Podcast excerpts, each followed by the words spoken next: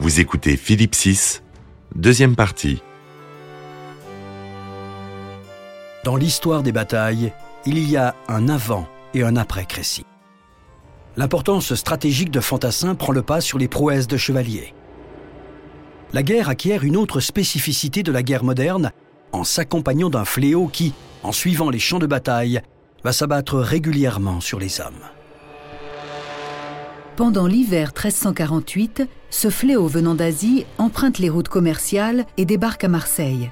C'est une peste noire. C'est un bacille qui donnait la peste bubonique. Jean-François Beige, écrivain. Alors il y a eu des interprétations euh, très nombreuses pour savoir d'où venait ce bacille. On pense qu'il est venu d'Asie, qu'il a été transmis euh, par des guerriers, par des soldats, par des marins, notamment on a mis en cause des Génois, mais on pense aussi que dans les navires il y avait des rats, et c'est la peste bubonique est transmise par les rats. Le chrétien d'Europe occidentale ne connaît plus la peste depuis des siècles. Elle pénètre rapidement dans les villes, qui favorisent la promiscuité tout en négligeant l'hygiène, dans les campagnes par les troupeaux, les basses-cours, les chambres où toute une famille dort ensemble. On sait d'une ville à l'autre où elle se trouve et quand elle arrivera.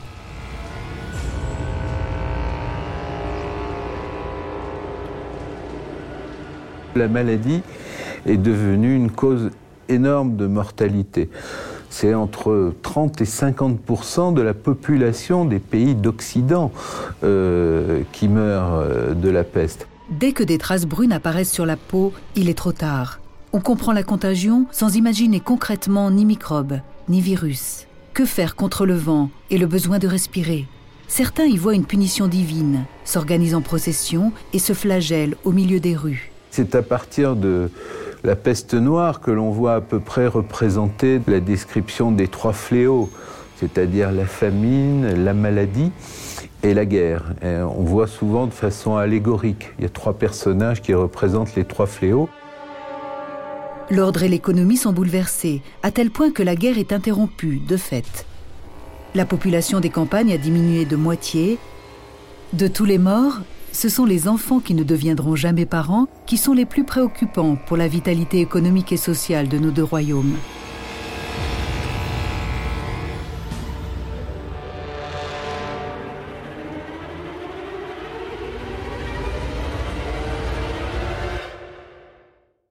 Ce n'est pas de la grande peste dont meurt Philippe en 1350, mais de vieillesse. On est vieux à 57 ans dans ce monde-là. On peut dire que c'est une catastrophe son règne dans la mesure où les Anglais euh, sont très en position de force. Boris Bov, maître de conférence à l'université Paris 8. En même temps, je ne suis pas sûr qu'on ait pu faire mieux, euh, sauf à gagner une bataille de temps en temps ou à vaincre tactiquement. Or, c'est très aléatoire. On ne peut pas dire que c'est sa responsabilité personnelle. Donc, au bout du compte, euh, on va dire que c'est un roi qui n'a pas eu de chance. Le premier des Valois laisse à son fils Jean un héritage précaire mais élargi au Dauphiné devient le pays de Galles de la France. Tout comme le fils aîné du roi d'Angleterre prend automatiquement le titre de prince de Galles, l'aîné du roi en France est le dauphin. Jean a appris son métier de roi durant les 13 dernières années dans un monde en total déséquilibre. Impulsif, il s'appuie sur une morale chevaleresque en train de se consumer. Or, en raison des échecs de la politique militaire, la trahison est dans l'air. Pendant cinq ans, le conflit se limite à l'Aquitaine et surtout à la Bretagne, où, entre deux sièges de grandes villes, une guerre d'escarmouches et de guet-apens permet à un fils de la petite noblesse bretonne, Bertrand du Guesclin, de faire ses premières armes. Bertrand du Guesclin, euh, qui est un noble de Bretagne, d'une famille très ancienne, tout à fait vénérable, mais pas très argentée, euh, qui, euh, à l'âge de la guerre, en quelque sorte, il a 20 ans ou 17 ans au, au début de la guerre, donc il fait ses premières armes avec la guerre de Bretagne. Il se fait remarquer par ses exploits militaires, remarqué par Jean le Bon, donc qui le recrute comme capitaine pour le compte du roi de France. Et puis, tout s'accélère à nouveau une coalition de seigneurs normands se constitue autour de Charles le Mauvais, roi de Navarre, éventuel prétendant à la couronne de France, s'il était né plus tôt. Charles le Mauvais, c'est aussi un surnom tardif hein, du XVIe siècle. À l'époque, on l'appelle Charles de Navarre. Euh, Charles de Navarre, euh, c'est un membre de la famille euh, royale. En fait, il est petit-fils de Louis X, mais il est né en 1332, c'est-à-dire qu'il est né quatre ans après la crise de succession. S'il été, euh, s'il était né euh, en 1328, il aurait dû être roi de France, en fait. Il c'était euh, le, premier mâle en ligne directe. Mais il se trouve qu'il n'était pas encore né à ce moment-là, donc il en a conçu, donc il est né après. c'est un prince de la famille royale qui est un peu, si vous voulez, on l'a dit le mauvais parce que c'est pas un mauvais surnom, même si c'est un petit peu peut-être exagéré, mais il a, il a une rancune tenace à l'égard de des Valois. Euh, dont ils considèrent qu'ils euh, l'ont spolié. Alors la spoliation, c'est pas tellement le fait qu'il n'ait pas eu la couronne puisqu'il était pas né, mais surtout le fait que euh, on lui a, sa, famille était héritière du comté de Champagne, qui est un comté très riche, et les Valois ont trouvé le moyen de récupérer ce comté pour l'attribuer à d'autres nobles, et donc ils considèrent qu'il a été spolié dans son héritage. Après avoir assassiné le bras droit de Jean le Bon, Charles le Mauvais se rapproche d'un autre Charles, le fils aîné du roi, le premier dauphin de France. C'en est trop pour Jean qui intervient manu militari lors d'un banquet à Rouen donné par son fils. Il fait emprisonner Charles le Mauvais et décapiter quelques traîtres, dont le neveu de Geoffroy d'Harcourt. Ce coup de force de Jean le Bon est prématuré. Les seigneurs normands ligués contre lui n'en font que plus facilement appel aux Anglais. Mais qu'est-ce qu'un traître? Qu'est-ce qu'un Anglais? Tandis que les combats reprennent en Normandie, le prince noir partit de Bordeaux où il est chez lui, et après une première chevauchée vers le sud, se lance vers le nord en mars 1356. Jean le Bon arrive à obtenir des États généraux l'aide nécessaire à l'organisation d'une armée de 30 000 hommes, mais la levée de l'impôt n'est plus effectuée par les hommes du roi. Le pouvoir monarchique est sous contrôle. L'impôt, euh, normalement, n'existe pas, c'est-à-dire que le roi doit vivre de ses propres, euh, son propre patrimoine. Il peut demander à lever un impôt pour défendre le pays, mais c'est négocié avec euh, le pays, justement, avec le peuple, en l'occurrence plutôt les élites. Et cette négociation est très dure, très âpre, et en général, c'est donnant-donnant. Il y a toujours une contrepartie politique. donc c'est difficile, c'est long, les, les, sujets payent de mauvaise grâce, donc c'est compliqué de financer la guerre longtemps. Euh, ce qui oblige euh, le roi souvent à utiliser des expédients comme des mutations monétaires, c'est-à-dire qu'il euh, triche sur la monnaie pour pouvoir payer ses soldats. En Normandie, face à cette armée, les Anglais préfèrent fuir. Jean le Bon n'en est que plus déterminé à punir le descendant des Plantagenets de traverser son royaume, et par la même occasion à faire oublier Crécy. Le prince noir ne veut pas d'une bataille. L'objectif est de semer la panique, de désorganiser l'État français et de conserver des places fortes. Les Anglais n'ont pas les moyens pour l'instant d'envisager plus. Les troupes du Prince Noir sont fatiguées par un an de chevauchée. Les Français sont deux fois supérieurs en nombre. Si l'affrontement est inévitable en raison de la détermination de Jean, le Prince Noir a le choix du terrain. Il décide d'attendre en haut d'un plateau à quelques lieues au sud-est de Poitiers. Le site vallonné rend l'assaut problématique. Le dimanche 18 septembre 1356, malgré l'avantage du terrain, le prince noir propose de restituer le butin amassé par les pillages et de signer une trêve. Malgré la difficulté du terrain, Jean refuse la paix du prince noir. Et sans que celui-ci le sache, il refuse également d'encercler les Anglais et d'attendre la famine.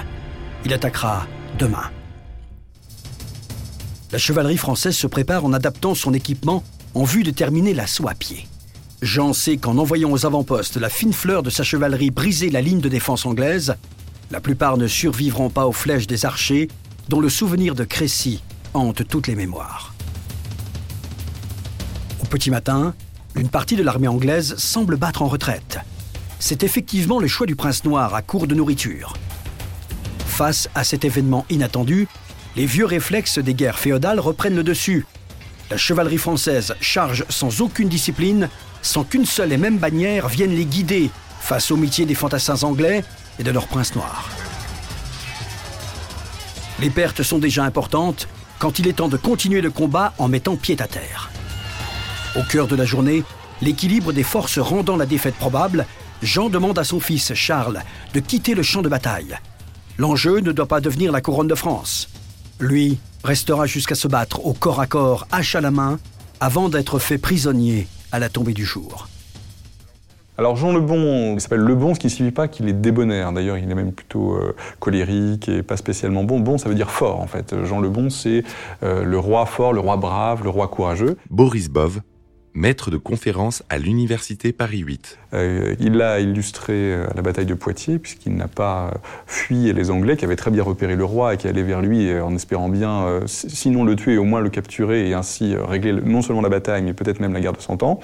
Et lui, en bon chevalier, en chevalier parfait, eh bien, n'a pas reculé. Il a affronté les Anglais avec une grande bravoure, avec son fils de 14 ans, le Philippe, hein, qu'on a surnommé le Hardy ensuite, qui disait Père, garez-vous à gauche, Père, garez-vous à droite. Moment célèbre.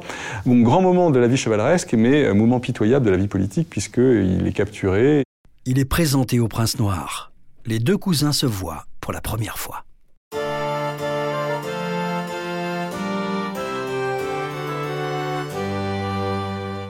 La nouvelle du désastre plonge le royaume au bord du gouffre. Heureusement pour les Valois, l'investissement anglais sur le continent ne peut se poursuivre faute de moyens, et les résultats sont jugés suffisants. Jean Lebon captif à Londres, Édouard entame des négociations en position de force. Les Anglais euh, le tiennent et désormais non seulement vont le rançonner à 4, puis ils en rabaissent 3 millions d'écus, mais surtout, euh, il n'y a plus personne pour gouverner le royaume de France. Hein. Son fils euh, n'est pas régent, il n'a aucune légitimité à, gouverner puisque son père est toujours vivant. Et Jean le Bon prétend gouverner la France depuis l'Angleterre. Il est prisonnier à Bordeaux, puis à Londres. Et là, il envoie des, courriers hein, en disant voilà, il faut nommer un tel à tel endroit, vous allez faire ceci avec les impôts, vous allez faire la paix avec l'Angleterre. Enfin bref, il fait toute une politique, mais une politique qui est euh, qui n'est pas acceptée en France parce qu'elle est destinée à le libérer en fait. Donc lui, il est prêt à tout céder aux Anglais pour être libéré. Or, en France, euh, le dauphin, les conseillers, euh, la, société politique refusent de payer une rançon à 4 millions d'euros, refusent surtout de céder quoi que ce soit aux Anglais. Et donc, il y a un, moment très grave, hein, une, crise politique très très grave entre 1356 et 1360. Donc, pendant 4 ans, il n'y a plus de chef, il n'y a plus de chef à la tête du royaume. Heureusement pour le royaume, Charles le Dauphin est plus diplomate que batailleur. Ce sens de la diplomatie va lui être particulièrement utile pour gérer les affaires intérieures. La guerre va effectivement devenir civile. Les bourgeois de Paris viennent d'élire comme représentant Étienne Marcel. Comme celle de tous les bourgeois, les affaires d'Étienne Marcel souffrent de l'état de guerre, mais il fait aussi partie de ces ambitieux qui s'estiment lésés par les Valois. Ceux-ci se montrant incapables de gérer la crise, c'est l'occasion de proposer une alternative et de se venger. Étienne Marcel était le prévôt des marchands. Jean-François Beige, écrivain. C'est à peu près équivalent à ce qu'est euh, le maire de Paris. C'est un personnage politique considérable qui a eu un, rôle euh, important dans le royaume. Étienne Marcel s'érige en véritable contre-pouvoir. Il contrôle les finances du royaume par le biais de son influence aux États généraux, ainsi que la défense de la capitale par le biais de son charisme sur les compagnons et boutiquiers parisiens. Étienne leur distribue des chaperons rouges et bleus et leur rend l'espoir en proposant une réforme de l'État où le monarque serait conseillé par des représentants des États généraux. La situation du dauphin se complique avec l'évasion de Charles le Mauvais en 1357. Charles de Navarre va toujours être du côté des Anglais, hein, ça va être l'allié naturel des Anglais contre les Valois, et à chaque fois qu'il veut, à chaque fois qu'il va pouvoir, il va euh, mettre euh, toute son énergie à nuire euh, aux Valois, pas tellement pour prétendre à la couronne, mais surtout pour augmenter ses seigneuries, parce qu'il est possessionné en, Normandie en fait, hein. il est comte d'Evreux, et il possède une partie du Cotentin, de, grosses, gros territoires en Normandie, donc en gros son objectif, c'est une forme d'autonomie en Normandie, en Navarre. Navarre, il est roi, il est indépendant, mais une forme d'autonomie dans le royaume avec la plus grosse principauté possible, avec l'appui des Anglais, contre euh, les Valois. En l'absence du roi, les intérêts de tous ces ambitieux pourraient converger. Étienne Marcel profite à fond de la situation. Sous son impulsion, le 22 février 1358, une émeute se finit dans le palais royal. Deux des principaux conseillers du dauphin sont exécutés sous ses yeux. Charles, le dauphin, fuit Paris. Il ne manque plus que l'adhésion des villes de province pour qu'Étienne Marcel exerce totalement le pouvoir avec ou sans Charles le Mauvais. mais c'est une révolution parisienne. Les villes de province ne bougent pas. Les campagnes, par contre, se mettent à bouger sans qu'Étienne Marcel y soit pour quoi que ce soit.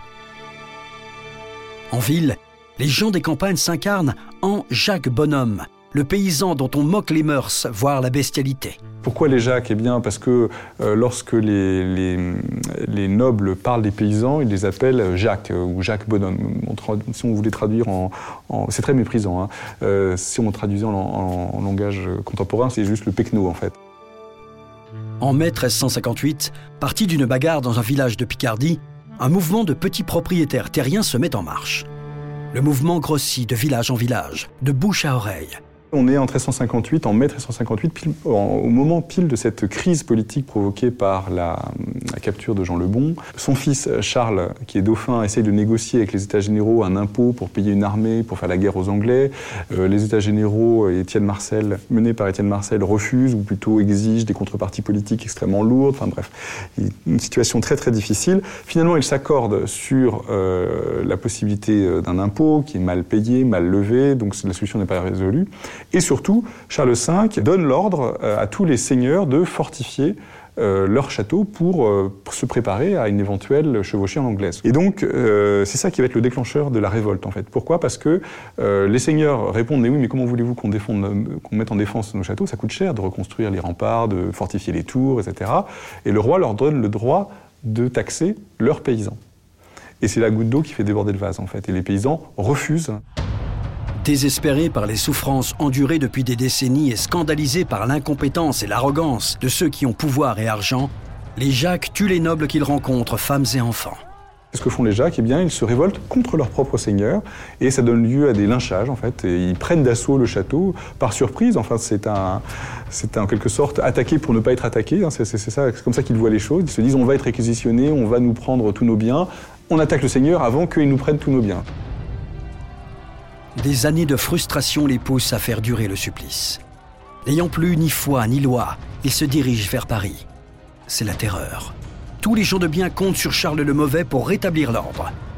Quant à Étienne Marcel, il est emporté dans son élan et donne son soutien aux Jacques. Le 9 juin, les hommes de Charles le Mauvais étouffent la révolte en massacrant les Jacques et les meilleures troupes d'Étienne Marcel. Une fois qu'on a pris le château et qu'on a tué le, tué le seigneur, euh, violé sa femme et ses, filles, euh, évidemment là, euh, c'est un point de non-retour en quelque sorte. Il n'y a pas de pardon possible. Donc après, ils se groupent, l'alerte est donnée, donc ça circule de clocher en clocher avec les toxins en quelque sorte. Ils se regroupent en armée paysanne et les nobles franciliens, eux, passé le premier moment de surprise, se regroupent aussi en armée. Et évidemment, la bataille est inégale puisque là, c'est le pot de terre contre le pot de fer au sens littéral. Et ils sont écrasés à la bataille de Mélo en juin 1358, euh, et après, il n'y a plus de jacquerie. Pour arriver à un tel résultat, Charles le Mauvais enrôle des Anglais. De la haine de l'Anglais à la haine du traître et à l'amour du drapeau, il n'y a qu'un pas. Une émeute favorable au dauphin est utilisée pour mobiliser tous ceux qui sont fatigués par cette guerre civile. Les ennemis d'Étienne Marcel en finissent définitivement avec lui. Le 10 août, Charles réintègre la capitale. Reste que c'est celle de son père dont on ne peut obtenir la libération tant les exigences d'Édouard sont inacceptables. De Calais à la Navarre, le royaume de France devrait faire une croix sur sa façade maritime. L'impôt pour la guerre et le bien commun n'en est que d'autant plus facilement levé. Édouard débarque à nouveau pour une chevauchée qui le conduit à Reims. Charles, le dauphin, y a concentré ses troupes. Charles sait attendre et Édouard ne peut se permettre financièrement un siège aussi long qu'à Calais. Il voit ses prétentions à la baisse. En 1360, un accord est conclu à Bretigny.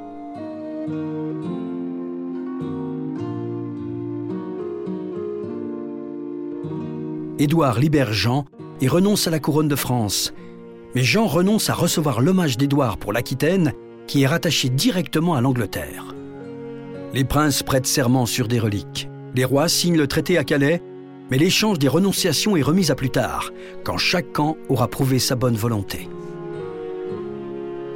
Ce traité se situe entre deux âges, et cette paix précaire annonce de nouvelles échéances. Le compromis a été trouvé euh, avec Édouard III, qui accepte de renoncer à sa prétention à la couronne, donc les Valois sont bien les rois légitimes de la France. C'est là le petit pas que fait Édouard III. Mais en échange, il obtient ce qu'il probablement voulait l'essentiel, il obtient la souveraineté totale sur l'Aquitaine, et non seulement l'Aquitaine, mais euh, l'Aquitaine très largement comprise, en fait, elle déborde largement sur le Massif central, euh, donc c'est beaucoup plus que Bordeaux et sa région. Hein. C'est euh, tout le quart sud-ouest de la France devient anglais sans de rien devoir, sans obligation féodale par rapport au roi de France. Donc ça, c'est principal, la principale clause. Plus une rançon pour le roi Jean, pour la libération du roi Jean, qui est prisonnier à Londres, de 3 millions d'écus. Même durant les trêves, la guerre ne s'arrête pas pour le peuple. Les mercenaires, qu'ils soient à la solde des Anglais ou des Français, profitent des périodes de paix pour échapper à tout contrôle, s'organisent en compagnie pour piller, tuer et violer. Ce sont ces bandes de hors-la-loi qui vont susciter durablement la haine de la guerre dans un premier temps, puis celle de l'ennemi anglais dans un second temps, et ainsi favoriser le sentiment d'appartenance à une nation française. À la question Qu'est-ce qu'un Anglais? C'est tout d'abord le peuple de France qui apporte une réponse. L'Anglais, c'est l'étranger qui sème le chaos.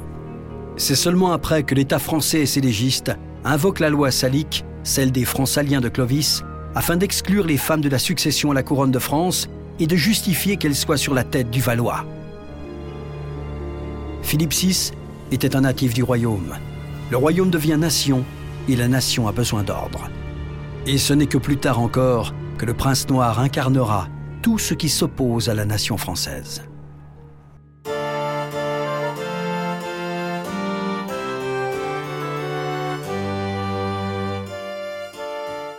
Charles a donc l'appui du peuple quand il devient Charles V en 1364. Surnommé le Sage, il va trouver son parfait complément en Bertrand du Guesclin. Ces deux hommes ont le même objectif, effacer l'ardoise de Crécy, de Poitiers et de Bretigny et leurs conséquences matérielles et idéologiques. C'est un des acteurs principaux de, la, guerre, euh, la première partie de la guerre de 100 ans, parce qu'il a vécu en fait assez longtemps. Il a commencé jeune. Boris Bov, maître de conférence à l'université Paris 8. Il a vécu longtemps et donc il a été à toutes les étapes jusqu'au sommet, faisant, se dit en passant, une belle ascension sociale, puisqu'il est parti, fait partie de la moyenne noblesse, hein, pas très argenté, et il finit connétable, couvert de gloire, récompensé par le roi. Charles reprend en main la levée de l'impôt. La monnaie frappée par le roi redevient stable. L'engagé peut avoir confiance en sa solde. L'entraînement au tir à l'arc est encouragé. Tout le système des fortifications est réadapté. On construit une nouvelle Bastille à Paris, tout autant pour prévenir les troubles extérieurs qu'intérieurs. Chaque denier investi dans la guerre est rentabilisé en étant placé sur des actions sûres faire taire les prétentions de Charles le Mauvais, limiter l'influence anglaise en Bretagne, obtenir l'alliance avec la Castille. Malgré les chevauchées anglaises, les batailles sont évitées. Contrairement aux Valois qui ont régné, Charles acquiert une réputation d'invincibilité grâce à cette gestion rigoureuse et grâce à du Guesclin. Ce meneur d'hommes est plus un stratège militaire qu'un preux chevalier. Il utilise la ruse pour s'emparer sans préavis de places fortes, simule la fuite pour mieux contre-attaquer avec ses soldats embusqués. Il confie des responsabilités au mérite sans se soucier de la naissance. C'est ce genre de principe qui permet au petit baron breton de faire carrière. Après une première étape où l'adversaire est usé très progressivement, sans coup d'éclat, mais avec une terrible efficacité, une deuxième étape plus ambitieuse se met en place. Il suffisait d'attendre. Cela dit, sa légende est très euh, euh, disproportionnée par rapport aux faits. Euh, c'est-à-dire qu'il a gagné des batailles, mais il en a aussi pas mal perdu. il a été rançonné deux fois. À chaque fois, ça a coûté une fortune au trésor royal parce que c'est le roi qui a payé la rançon 40 000 écus, 60 000 écus, enfin c'est considérable. mais il a aussi gagné au moins une bataille décisive, c'est à Cocherel. Il a battu Charles de Navarre. Il a vraiment sauvé, sauvé la couronne à cette bataille. Pour les Anglais et ses marchands, la guerre et la gestion administrative d'un territoire aussi complexe coûtent plus qu'elle ne rapporte. Protéger la Grande-Bretagne, Calais et le sud-ouest de la France est une situation qui sur le long terme est source de tensions. En particulier avec le prince noir, responsable de l'Aquitaine, et autant fin stratège sur le champ de bataille que gestionnaire maladroit et dont la brutalité marque les esprits. Il fait lever des impôts pour contrecarrer les projets d'alliance entre la France et la Castille. Lorsqu'il est prince d'Aquitaine, hein, c'est comme ça le, titre que lui donne son père, donc il est vice-roi en quelque sorte euh, d'Angleterre, mais pour l'Aquitaine, donc pour le continent, la très grande Aquitaine conquise après le traité de Bretigny. Et là, euh, il écrase ses sujets d'impôts pour financer la guerre d'Espagne, pour financer aussi une cour très brillante euh, à Bordeaux, et il se rend impopulaire, et en quelque sorte, il est l'artisan de sa propre perte, puisque ça pousse les Gascons à faire appel au roi de France et à relancer la guerre en 1369-1370. Donc c'est un peu l'erreur Les barons aquitains n'y trouvent pas leur compte. Ils font appel au roi de France pour arbitrer le différend qui les oppose au prince noir. Selon l'esprit de Bretigny, ses vassaux ne dépendent plus de lui. Mais les juristes de Charles sont formels. Le duché d'Aquitaine n'a pas été remis matériellement au roi d'Angleterre au cours d'une cérémonie qui doit se dérouler en Aquitaine. Un traité signé à Calais n'a aucune valeur.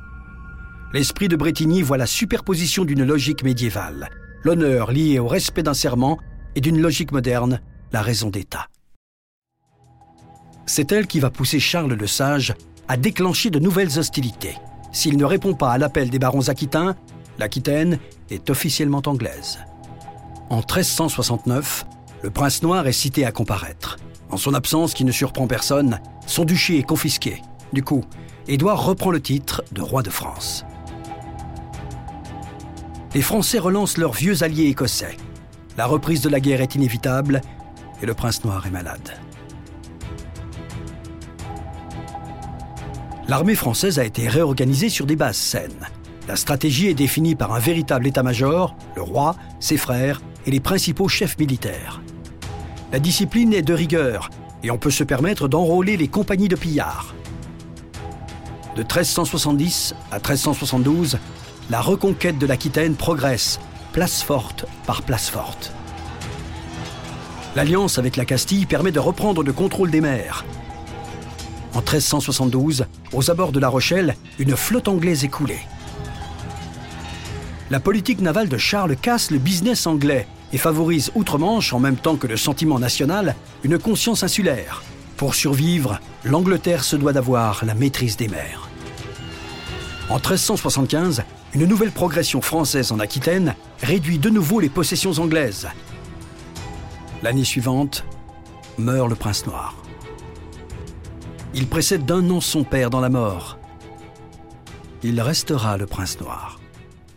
Il est célèbre pendant la première partie de la guerre de Cent Ans parce que il a été très vite euh, associé au trône. Euh, donc c'est l'héritier, donc son père le forme, il suit son éducation de très près. Et en particulier, il est associé à la guerre euh, de France. Hein. À 16 ans, il est à la bataille de Crécy et il commande un corps d'armée à la bataille de Crécy, qui est une, la grande, première grande victoire des Anglais en France. Il aurait dû être Édouard IV, sauf qu'il est mort avant son père et donc il n'a jamais régné. C'est son fils qui devient à 10 ans Richard II. Tout ce qui avait été perdu depuis 40 ans a été reconquis. Honneurs et territoires. Quand meurt en 1380 Charles V et son ami du Guesclin. Tous deux reposent à Saint-Denis.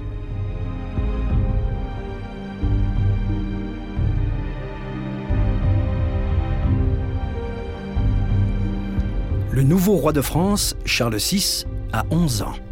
Débutent donc les règnes de deux enfants rois. C'est alors une parenthèse de près d'un quart de siècle qui s'ouvre.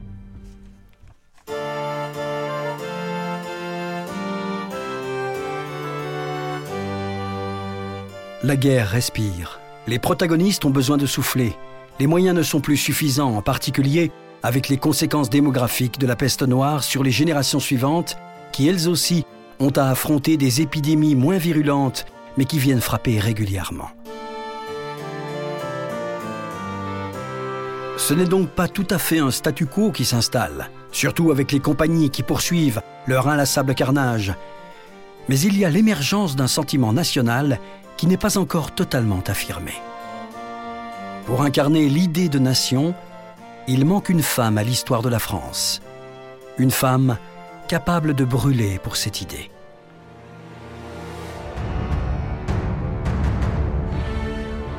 Vous venez d'écouter Roi de France si vous avez aimé ce podcast, vous pouvez vous abonner sur votre plateforme de podcast préférée et suivre Initial Studio sur les réseaux sociaux.